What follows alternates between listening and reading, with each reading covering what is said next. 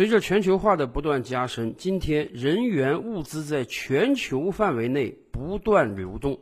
然而，一场新冠疫情也告诉我们，全球化有多么脆弱。实际上，全球化的脆弱不止疫情能在全球范围内传播。今天，全球范围内的物资流动主要也就是靠海运，甚至主要就是靠几个隧道。而今年三月份发生的一个并不太大的事故，却差一点儿让全球百分之十的物资流动暂停掉。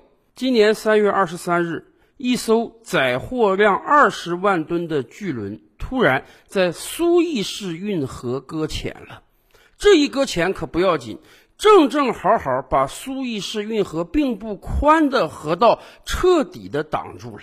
通过新闻画面，我们看到这艘满载了一点八万个集装箱的巨型货轮，正好把苏伊士运河的河道堵个严严实实，不单它自己分毫不能动弹。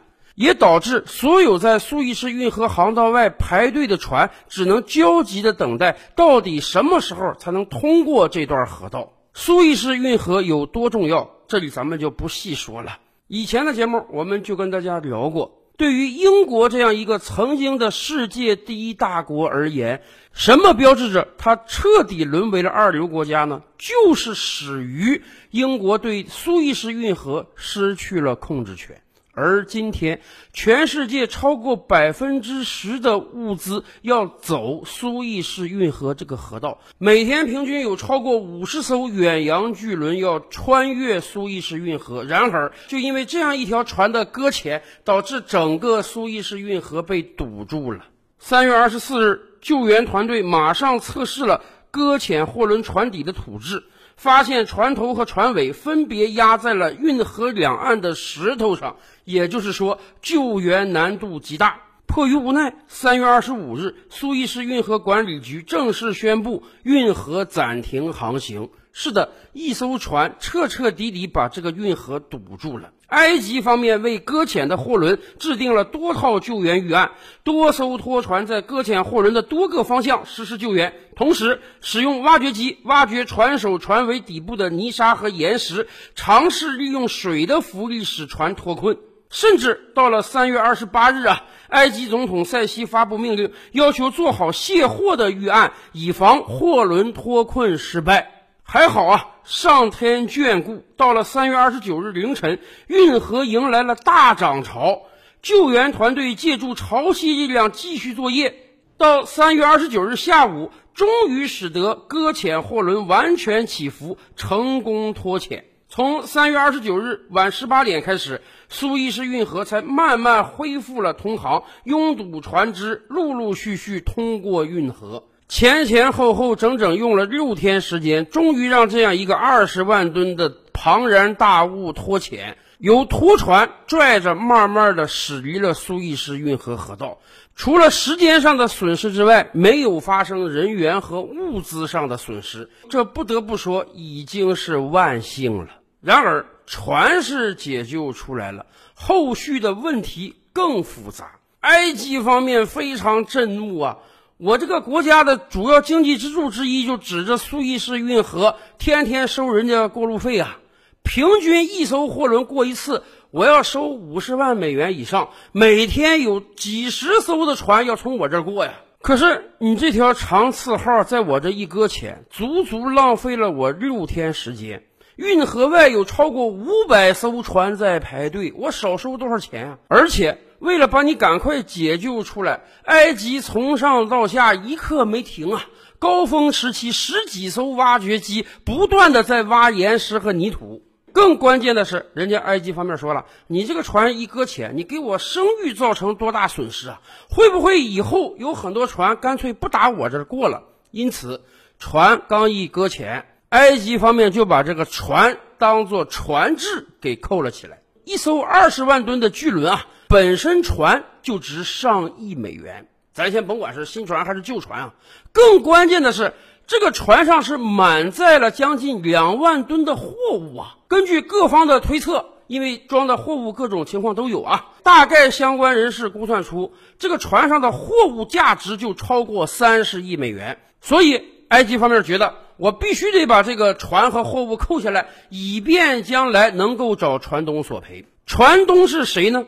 这艘船的船东公司是日本正荣汽船，他委托给台湾一家公司进行运营，船注册在巴拿马。但是，当然，既然船是日本公司的，苏伊士运河管理局就要向这个日本公司索赔了。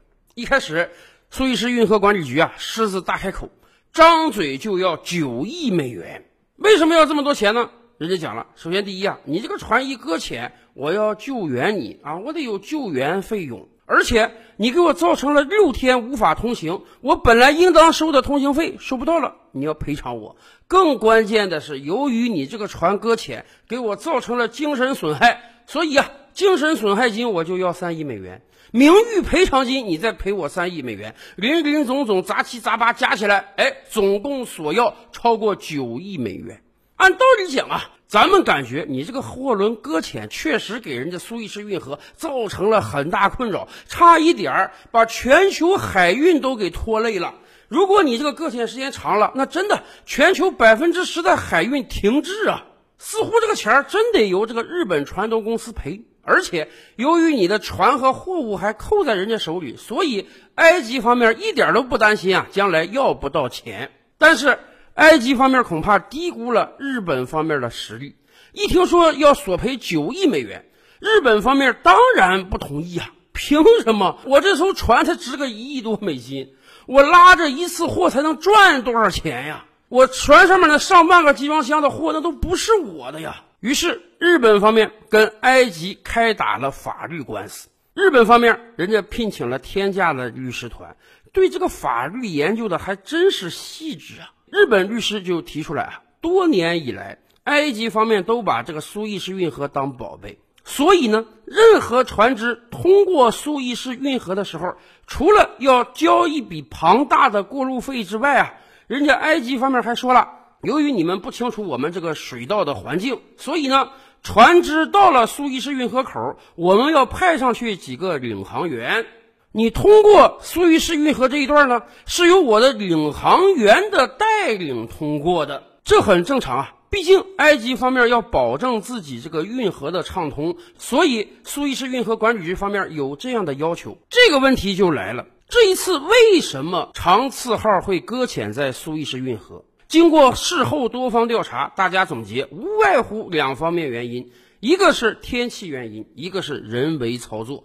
当天确实风大浪急，长四号这个二十万吨的巨轮没有抵得住狂风，在狂风的作用之下，操作人员丧失了对船只的控制，最终让整个船横了过来，船首船尾落在了运河两岸的岩石之上，最终导致搁浅。也就是说，天气是一个主要因素。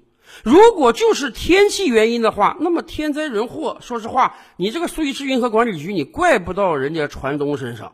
船东也不知道这个地方当时天气这么恶劣啊，船东也不想因为恶劣天气导致自己的搁浅啊。那么既然是天灾人祸，你就没法让人家赔钱。所以埃及方面在调查之后得出结论啊，说这个天气因素啊只是其中之一，更重要的原因是人为操作。船的驾驶人员在遭遇到恶劣天气的时候，没有很好的调整操作方案，导致船最终搁浅。也就是说，天气是很恶劣，但是你这个驾驶水平太糙。你要是驾驶水平高点的话呢，哎，就不至于出现今天这样的情况。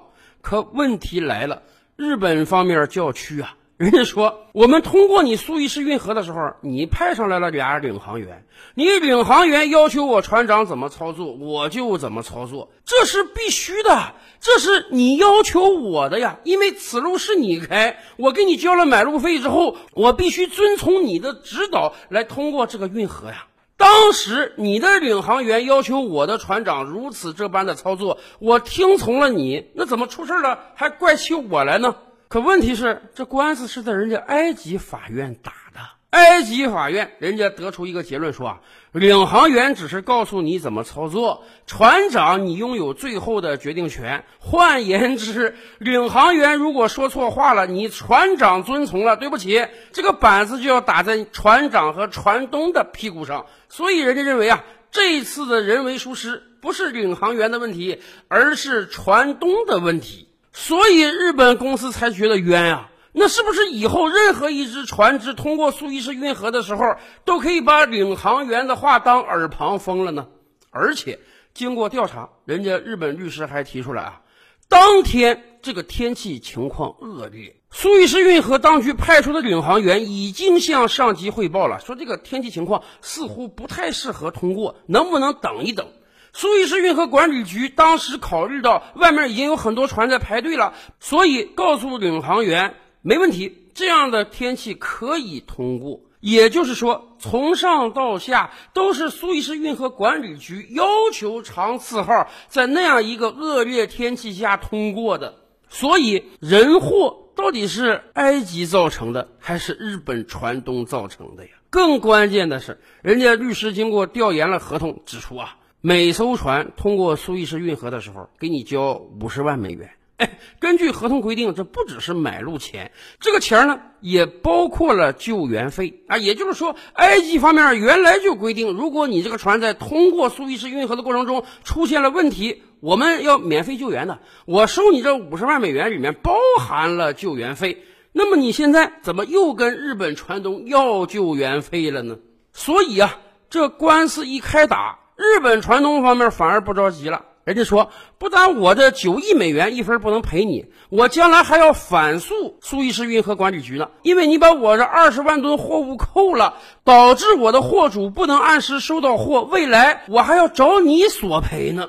这一下，苏伊士运河管理局也着急了，哎，几次三番跟这个日本船东沟通，首先啊，把这个赔偿金额降下来了，原来不是要九亿美元吗？现在说不行，我们先要个五亿美元，可不可以？甚至。人家都把条件放宽到，你可以先交两亿美元现金，我就让你这个船和货物都离开，剩下那三亿多美元呢，慢慢再跟你要。